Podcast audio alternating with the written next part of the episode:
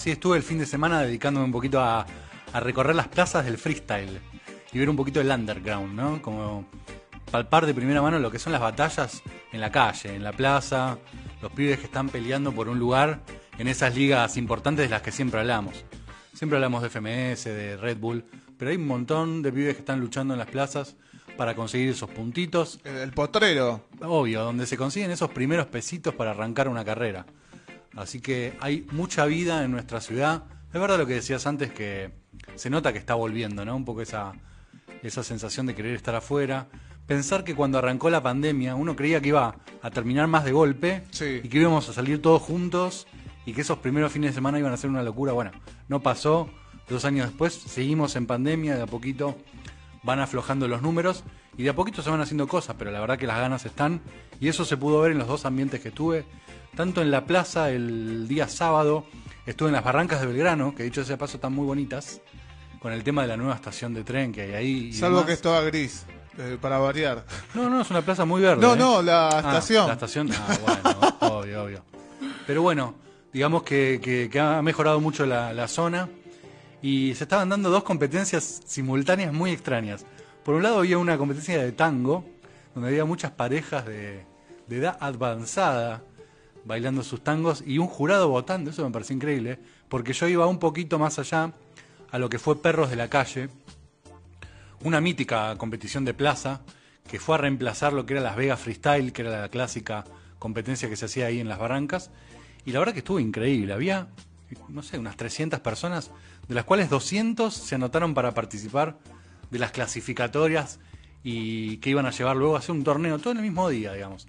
Habrá arrancado a las 4 de la tarde, eh, con estas clasificatorias 9 contra 9. Fue una, una locura. Pasó, pasaron las horas, fueron quedando cada vez menos y, y, mm, llegamos hasta el final con un momento súper eh, loco, súper mágico. Ya se había hecho de noche. Imagino eh, con una iluminación de lo que hay. O sea, Sí, por supuesto. no, no es que hay un, un reflector. no, no había reflectores, no había micrófonos, no había nada. O sea, Cara de perro. Plaza total, plaza total, eh, con algunos de los pibes haciendo beatbox, una pista, y, otros dos rapeando en determinados momentos simultáneamente, dos circuitos, dos círculos de gente con, con raperos en el medio. Y hacia el final del torneo, cuando fueron quedando lo- los últimos, en un momento se me acerca un pibe, yo estaba ahí quemando uno, me pide unas secas, me empieza a hablar, me cuenta que vino solo, que había venido de Pilar. Yo dije, uy, qué bueno, no sé qué pegamos buena onda, charlamos un poco sobre, me preguntó qué hacía, se ve que le llamó la atención mi edad entre todos los, presentes. Le conté un poco de circo, etcétera, etcétera. Terminamos de charlar y automáticamente pasó al frente, empezó a batallar. Era uno de los que participaba, ganó, ganó, ganó, pasó, llegó a la final. Y yo dije, si gana el torneo tengo una historia para Circo Romano que no lo van a poder creer. Lamentablemente no ganó, pero fue una experiencia espectacular.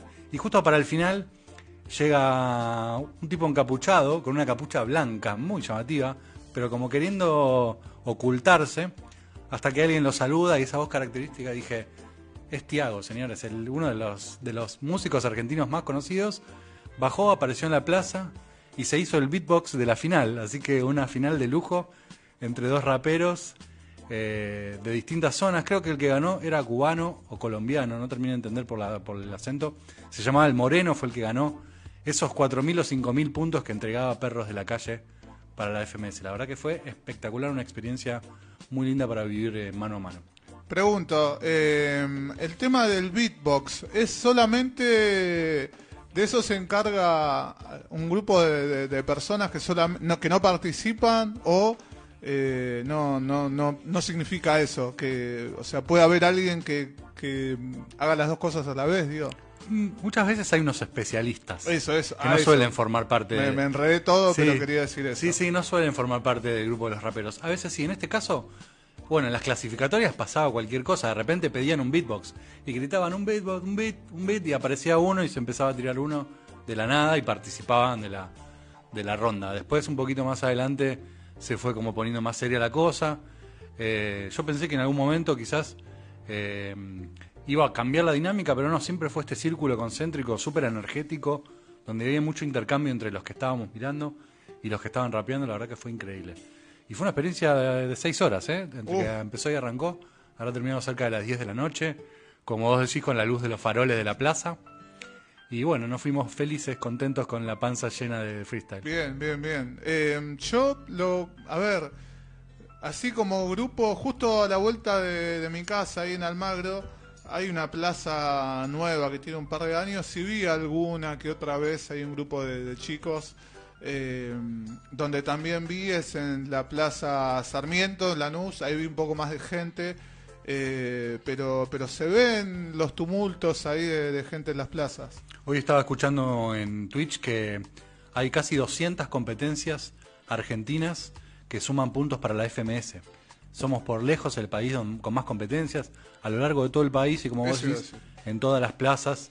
Y a veces también, no solo en las plazas, porque también se suelen dar competencias un poquito más grandes en algunos centros culturales, como estuvimos la otra vez en el anfiteatro del Parque Centenario, que dicho sea paso, este fin de semana vuelve a haber una competencia ahí, o como lo es también en el Centro Cultural Recoleta, quizás la, la, la batalla más chic de la ciudad, eh, que se llama Cultura Rap y que suele ser todos los domingos ahí en el Recoleta. También estuve este domingo con la querida Caro, estuvimos viendo ahí, ahí directamente, si bien participaron también en 150, pero ahí estaban presentes casi todos los mejores del circuito underground y seguramente algunos de los cuales vamos a estar viendo el año que viene en FMS, como son Mito, eh, Barbarroja, G5, eh, un montón de ZZ que estaba para ser campeón y al final no lo fue.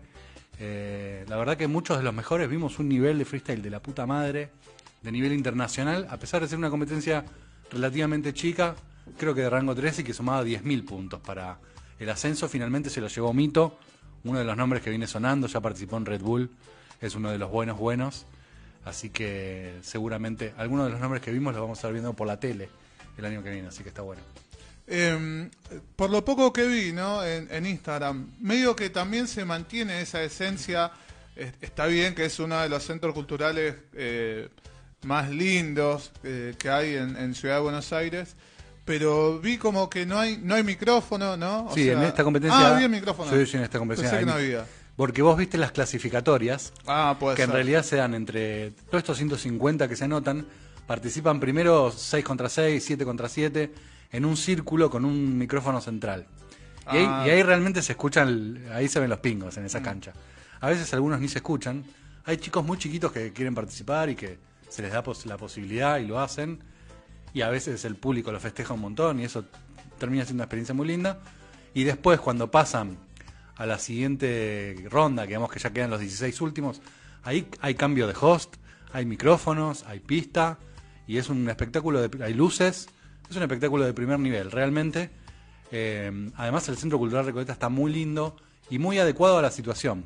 Todo el patio de lo que era el viejo patio con las dos palmeras, ¿Qué es el, el aljibe? ¿Es, es el lugar? Exactamente, ahí lo dedicaron especialmente a cultura rap, han puesto su cartel específico, eh, todas las paredes pintadas con, con- con pintadas muy buenas, tienen dos pequeñas tribunas, un balcón principal para poder subirse, la verdad que estaba muy muy bien puesto. Y atrás también un espacio dedicado dentro del centro cultural, un salón de baile para los que hacen breakdance, esta disciplina que tiene tanto que ver con el hip hop y que también estaba presente ahí en el Recoleta. ¿Cuántos años, no? Que ya viene el breakdance eh, acá en, en Argentina. Sin digo. duda, es una de las experiencias pioneras, sí, por supuesto que sí. Mucho es tiempo. una de las cuatro ramas del hip hop, ¿viste? Que incluye el rap, incluye el breakdance, incluye el beatbox también, e incluye el graffiti. Cuatro También. disciplinas completamente diferentes, una de baile, una de música, una de arte, eh, la otra, bueno, ahí entre música y, destreza vocal. Así que bueno, esas son, y estaban presentes todas. Una experiencia súper espectacular, un espectáculo gratis, eso también es importante recalcarlo. Los dos, obviamente, tanto el de la plaza como el de- del centro cultural, con entrada libre y gratuita, lleno de gente. También había unas 300 Con, personas. con inscripción, ¿no? También no, en este caso habían abierto la- las, las- Ah, la sala. Sí, más en épocas de, de pandemia un poco más fuerte, sí había un cupo restringido. Pero Tenés ahora no. razón, tenés razón, Ahora están eh. con entrada abierta. La cantidad de gente que debe entrar en ese lugar, que son unas 300 personas. Mm. Y te digo, cuando salí al baño en un momento había como 100 más esperando afuera. Así que grandes espectáculos nos da la ciudad por, por poco y nada, casi nada. Y, y ahora en lo que es la agenda, más allá de que nos decís que los domingos se realiza lo de cultura rap, ¿qué hay en lo próximo que, que se viene? Eh, la competencia terminó porque digamos que era la final, se va a retomar en algún momento porque Es una competencia que cada, cada tres o cuatro meses arranca de nuevo. Pero por lo que estuve viendo me pareció muy interesante y les recomiendo a todos acceder a las redes de la, del Centro Cultural Recoleta. Van a estar dedicando marzo y abril a la mujer y temas relacionados con, con el feminismo y con todas las vertientes eh, nuevas que a partir de- del día de ayer, con el acto tan importante que cada año se hace, el centro dedi- eh, resolvió dedicarle toda su programación y todo su espacio a, a la mujer.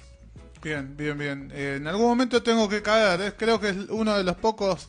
A ver, vi tango, vi folclore, eh, vi todo, pero algo 100% rap, hip hop, creo que no. Mira, no te quiero comprometer al aire, pero si el sábado estás eh, libre y querés ir, se va a hacer por primera vez en la Argentina una competencia que es mítica en Chile, que se llama las Dem Battles, que es una, una competencia que debe tener por lo menos 20 o 25 años en Chile, que por primera vez se va a hacer en la Argentina. Hay mucho run run en el ambiente, se está comentando mucho. Hay rumores de que irían a competir algunos de primer estilo o de primera liga, como Clan, es uno de los nombres que surge, o Wolf, que están ahí anotados. Wolf Más- es el hincha de Racing. ese Wolf es el hincha de Racing y sin duda es un símbolo de la plaza. Eh, que el año pasado, a pesar de estar en FMS, cobrar un sueldo, no tiene la necesidad de hacerlo. Igual participa de un montón de batallas de plaza. Y bueno, parece que va a estar muy bueno este sábado en el Parque Centenario, en el anfiteatro Eva Perón, Sí. ahí en la calle Leopoldo Marechal, con entrada gratuita.